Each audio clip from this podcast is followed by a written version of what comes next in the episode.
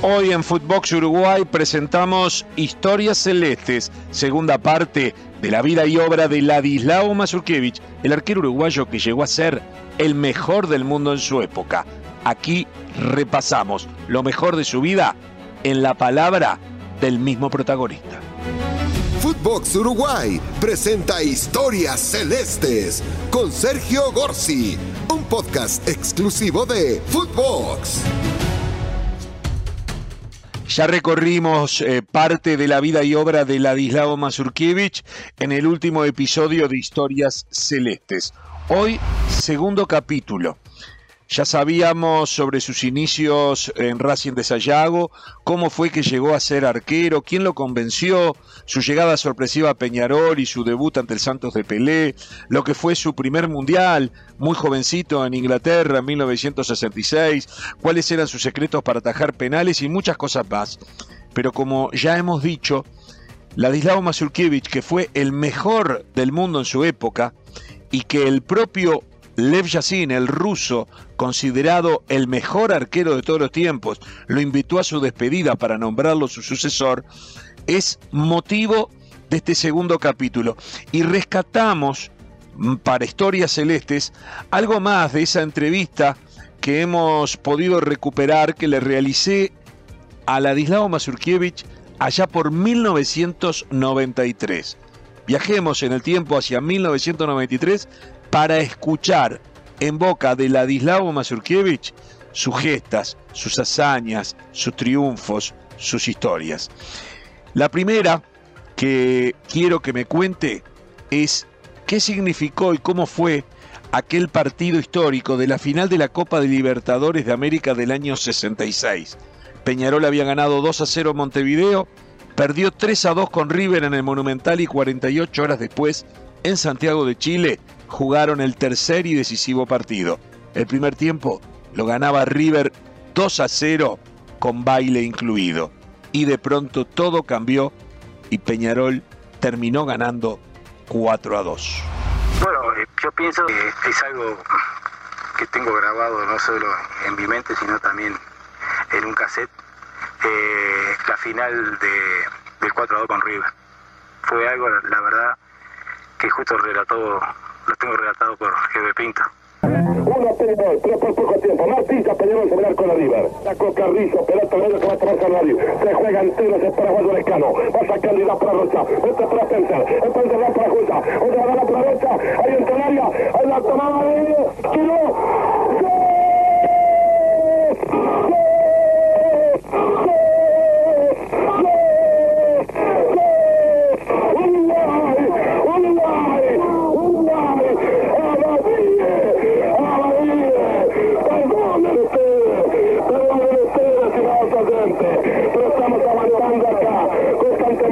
lucha del equipo argentino. Uruguay, con corazón, con garra, como les dije, no podía demorar el empate, pisando fuerte, apretando los dientes a la. Entró y marcó el empate. Cuando juega Uruguay en cualquier parte del mundo, puede pasar cualquier cosa. No, sí, sí, aparte que con la emoción que él le daba al relato. Pinto decía que Mazurkiewicz volaba como un carabel, ¿no? Sí, decía otras cosas. Sí, supe, Macarabel, todo eso. cosas de él, ¿no? Como el negro del once que decía joya, ¿no? Sí, sí. Entonces, dos por tres me, me, gusta escucharlo y la verdad que sí, me sigo, me sigo emocionando, ¿no?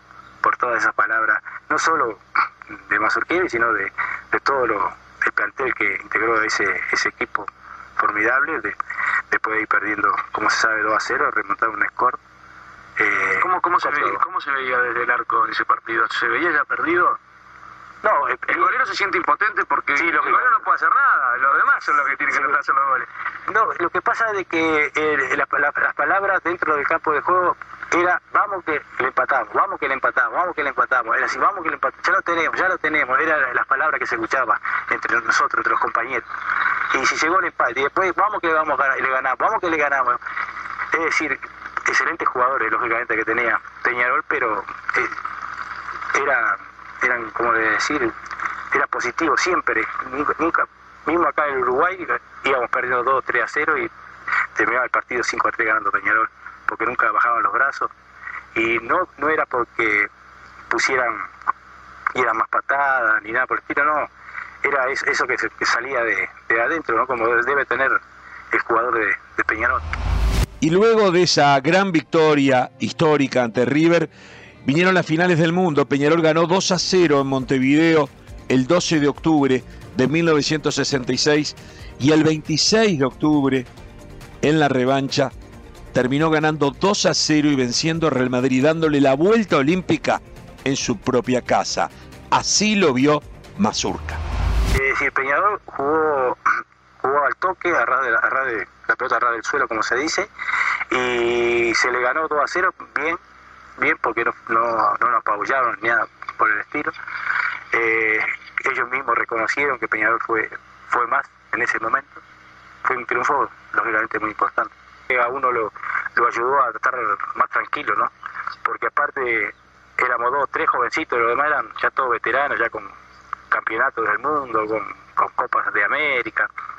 Y las palabras que de ellos eran era solo solo aliento, ¿no? Decir que nunca nunca hubo un reproche ni nada, si sale mal una, mala suerte, la otra va a salir mejor y así.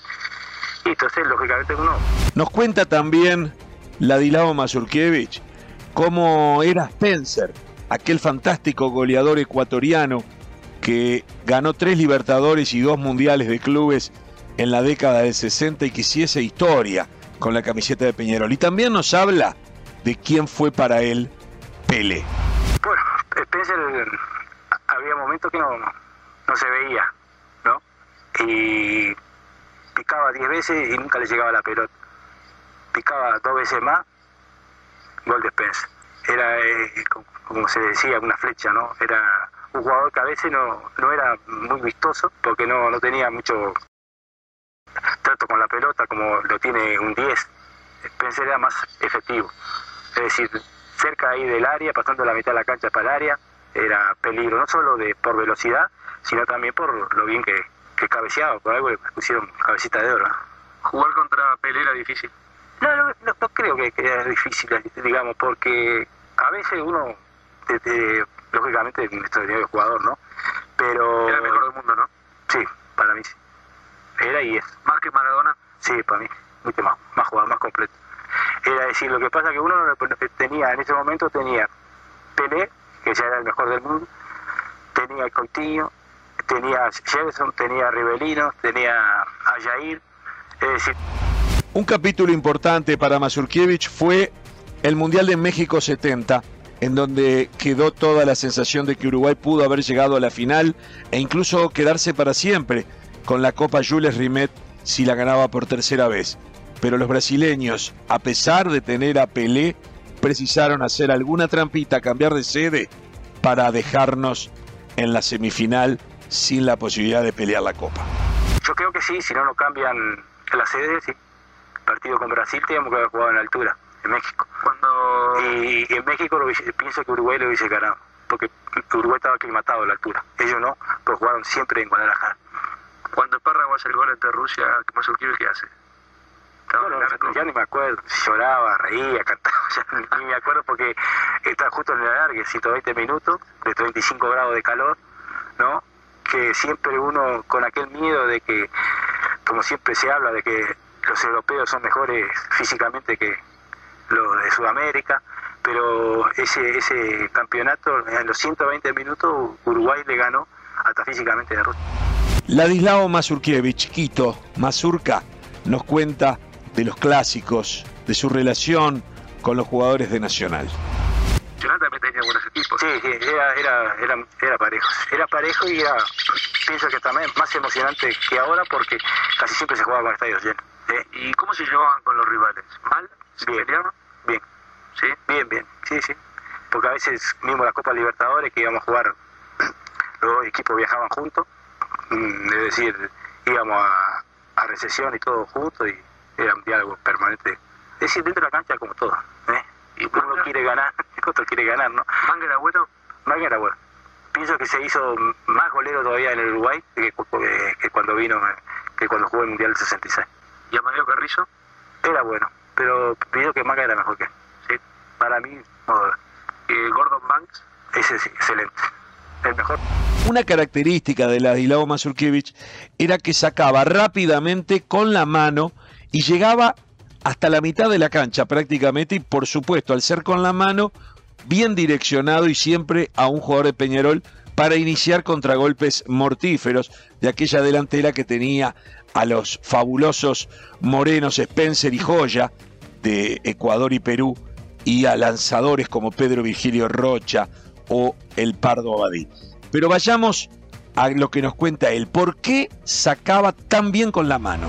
No, primero de que, que como hablábamos al principio, el básquetbol me, me dio eso, ¿no? Esa, esa virtud. Pero es mucho más grande la cancha de fútbol, ¿no? Sí, seguro sí, pero como en el básquet usted agarraba un rebote y enseguida salía jugando, ¿no? Eso le dio esa Entonces, eh, me dio esa, esa facilidad. Ahora, por lógica, que es lo ideal, porque en un centro, cualquier pelota que llegue al arco, si usted la agarra y la saca enseguida, el jugador, el compañero de uno, está o está marcado por, un jugador o está remarcado, porque en ese momento el equipo contrario está acá, ¿no? Y la pelota está en la mitad de la cancha y está segura. ¿eh? No me gusta, por ejemplo, cuando se toma la pelota y salgan, salgan, salgan, salgan. Cuando le pega ya están todo el equipo armado atrás. No hay sorpresa. Era una forma de sorprender. El contraataque empezaba con Mazurkiewicz. Ahí está. Aparte con los jugadores que tenía Peñarol. estaba Spencer y Joya adelante, entonces.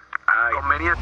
También es bueno saber que tuvo exitosísimos pasajes por el exterior. En 1971 fue transferido a Brasil y luego estuvo en España, en Chile y Colombia y siempre fue de lo mejor de su equipo, hasta volver ya veterano al Club Atlético Peñarol.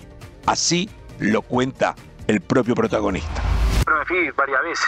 La primera vez. Eh, la primera vez eh, a fines del 71, ¿A dónde va? cuando voy a Atlético Mineiro. Fue una buena campaña ahí. Sí, casi tres años estuve ahí, hasta el 74. Después del Mundial del 74 voy a, a jugar a Granada.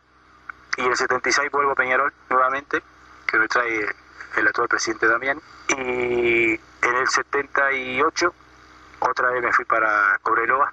De Cobreloa pasé a América de Cali. Y de América de Cali vine en el 81 a Peñarol.